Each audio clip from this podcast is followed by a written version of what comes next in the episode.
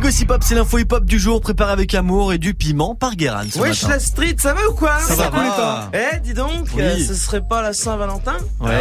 Ou euh, comme dirait Caris, la Saint-Valentin Voilà, bref, pas euh, cette semaine est un petit peu mieux que ce jeu de mots pourri. Allez, la semaine du game, c'est parti et ça commence maintenant.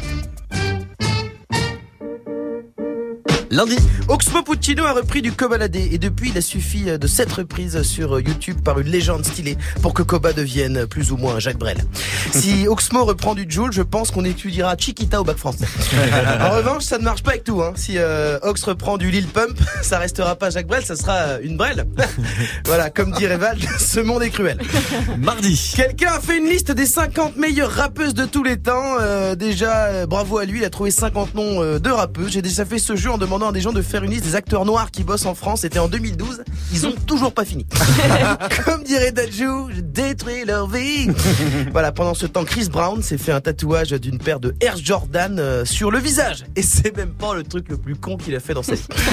on enchaîne avec mercredi. Internet a suivi la baston de Sadek à Lyon toute la nuit alors que, bordel, le meilleur contenu proposé par un rappeur, c'était les vacances Ah de gradure au ski. C'est clair. Oh là là Et vu son niveau, je pense que le mec du télésiège tous les jours, il lui regarde, il lui fait né, ne reviens pas. Jeudi, Après deux semaines de galère sur Twitter, Booba est revenu sur Instagram. Wallahi billahi, ça m'a ému. c'est comme, c'est vraiment, c'est comme quand Simba il revient dans le roi lion. Oh putain, ben, c'est beau, le cycle de la vie, l'histoire, le cycle. J'ai raté complètement ça. non, c'est l'histoire de la vie. l'histoire de la vie, le Le cycle, cycle éternel. éternel. Vendredi pour terminer. L'événement du rap français, c'est évidemment les victoires de la musique. non, je déconne. On garde déjà pour les Oscars. Et sinon, Lil Pump annonce qu'il arrête la musique. Non. Ok. Donc il va sortir un album là dans deux semaines, je pense. Et s'il arrête vraiment, bah Chris Brown pourra se tatouer la gueule, euh, se, se tatouer sa gueule sur son visage, puisqu'il a une Air Jordan. D'un côté, euh, de l'autre côté, il a qu'à se faire euh, une pump.